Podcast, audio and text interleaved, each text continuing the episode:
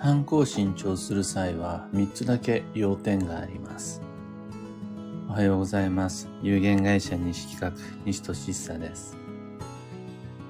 運をデザインする手帳、有機暦を群馬県富岡市にて制作しています。有機暦は毎年9月の9日発売です。最新版のご注文受けたまっています。放送内容欄のリンクご確認ください。で、このラジオ聞く暦では毎朝10分の暦レッスンをお届けしています。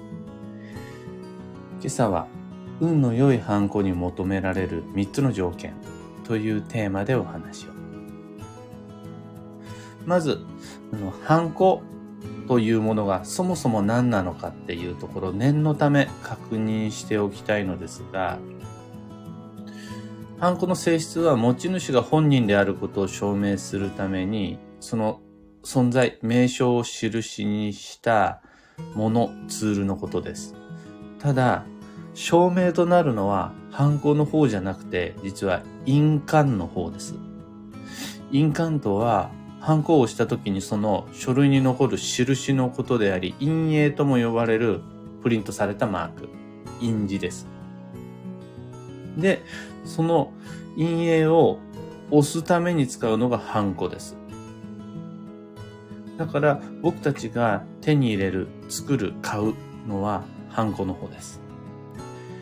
良い印鑑、陰影を押すために良いハンコを手に入れてきちっとなります。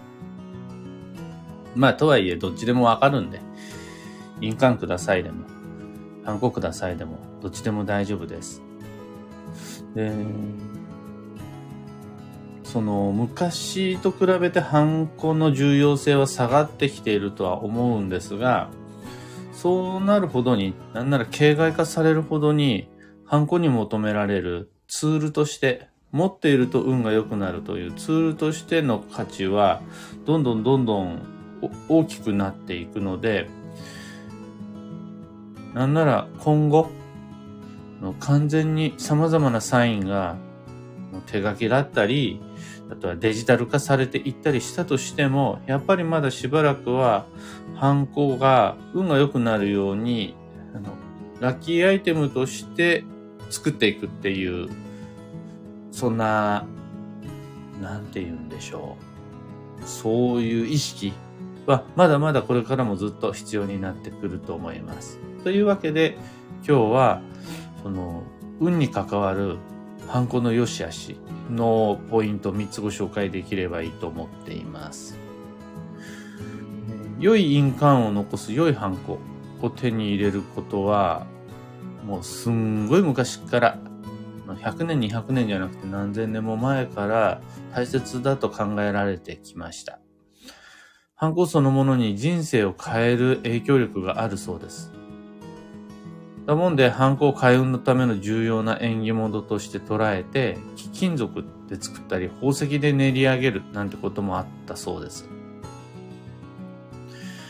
現在はもうどんどんどんどんハンコのその存在証明価値が下がってきていて、個人の証明もハンコ必要としない場面が増えてきていますが、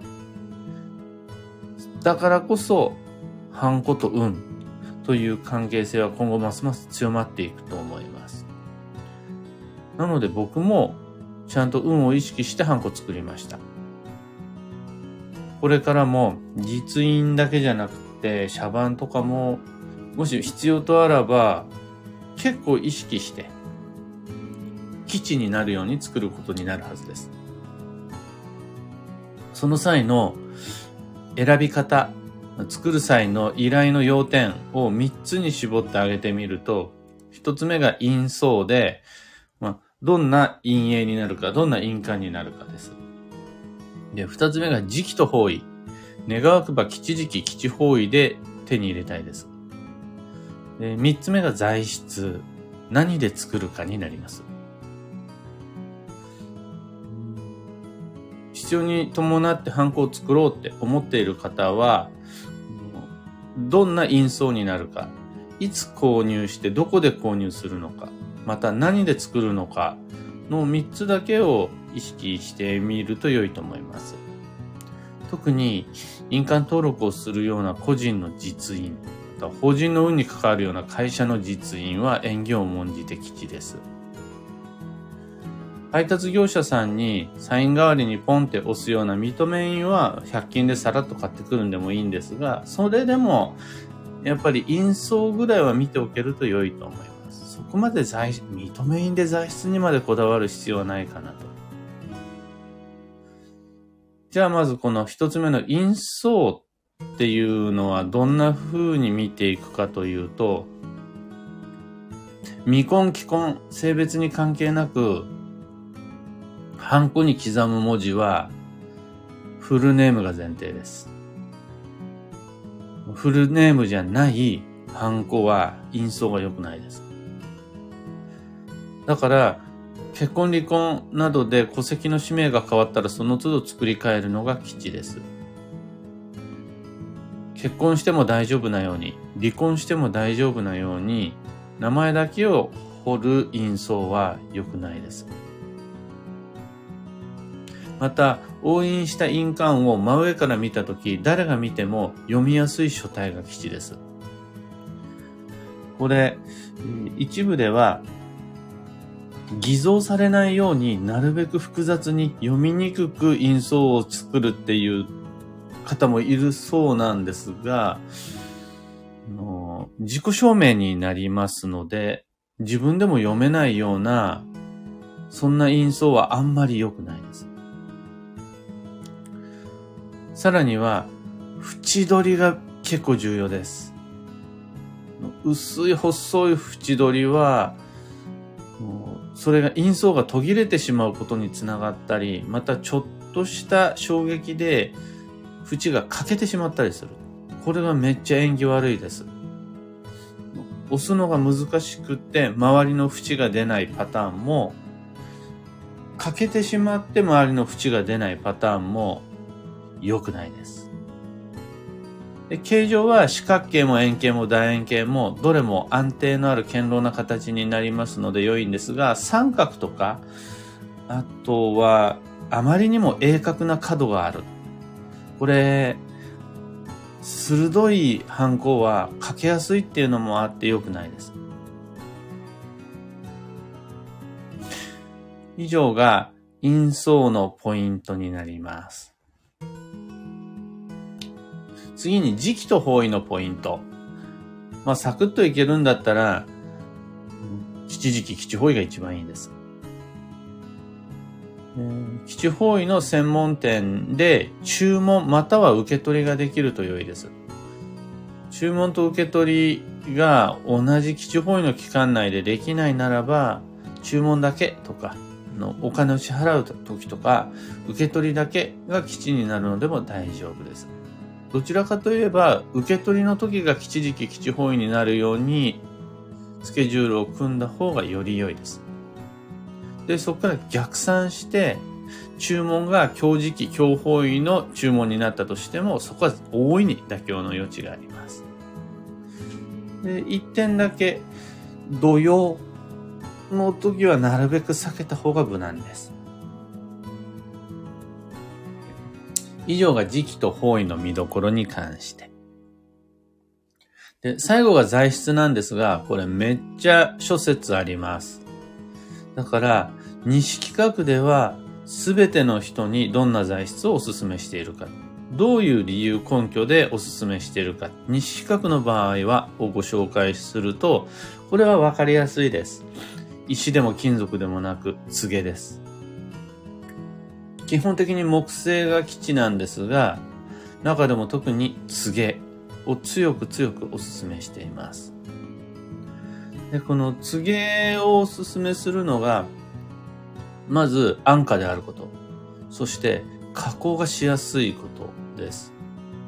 だから、告げじゃなくても、また木材でなくても加工しやすく、そんなに高くない素材なら問題ないんですが、告げがいいですね。黒炭とか、薬杉みたいなのいまいちです。宝石も良くないし、あと、動物の骨、牙もそこまで法律に違反してなければ問題ないんですが、そこまでお勧めすることができないです。えー、通ゲが優秀な点は加工しやすい安価、修理交換しやすいっていうのもあるんですが、やっぱり伸びゆく樹木の様は円を伸ばしてくれるっていうんで、植物性、木製をお勧めします。で、黒炭とか薬杉とかよりは、つげの方がより伸びゆく様、柔らかくしなやかに伸びゆく様になっていきます。以上3つが西企画式の印相、印鑑、ハンコの見どころです。で繰り返しますが、ハンコは個人を証明する当人の所有物です。だから、私がどんなハンコが好きか、それで決めていくのはすごい重要です。気に入ったものが一番いいです。ただ、ハンコという物質物体はそれでいいものの、因相に関してはそれを見る相手のことも考えて、視認性を十分担保した上で、お気に入りのデザインを選ぶのが良いです。どうしてもそれは、私だハンコは私だけが持つものです。ですが、因相に関しては基本、私よりも相手が見るものになるんですよね。相手の方の手元に残るのはハンコじゃなくて因相。ってなった時に、自分さえ良ければいい。自分だけ分かればいい。ではなく、その、これは間違いなく私ですということを相手に分かりやすく認めてもらえるような因相を選ぶことができると良いです。今朝のお話はそんなところです。二つ告知にお付き合いください。一つ目が有機暦ユーザーのためのオンラインサロン、運をデザインする暦ラボに関して。有機暦を手にした人が集まって学んで気づくコミュニティです。基地保医旅行、土曜デトックス、旧生学など運が良くなる情報を集めて共有し交換しています。興味のある方は放送内容欄のリンク先をご確認ください。二つ目の告知が開運ドリルワークショップ2023に関して、アーカイブ受講推奨です。とにかく、録画を一時停止したり巻き戻ししたりしながら、その都度、その場で考えて、2023年のスケジュール帳カレンダーに自分の運、目標をデザインしていく、書き込んでいく。そのための時間です。2023年2月3日までご視聴いただけますので、まだまだ十分来年度の運をデザインする時間あります。そのためのツールに開運ドリルを使っていただけると嬉しいです。料金は2500円。ご購入後は忘れず、Facebook グループへの申請をお願いいたします。僕が目視し、手動で登録完了いたします。窓口は細内容欄にリンクを貼り付けておきます。さて、今日という一日は2022年11月22日火曜日。俗に言ういい夫婦の日っていうやつですね。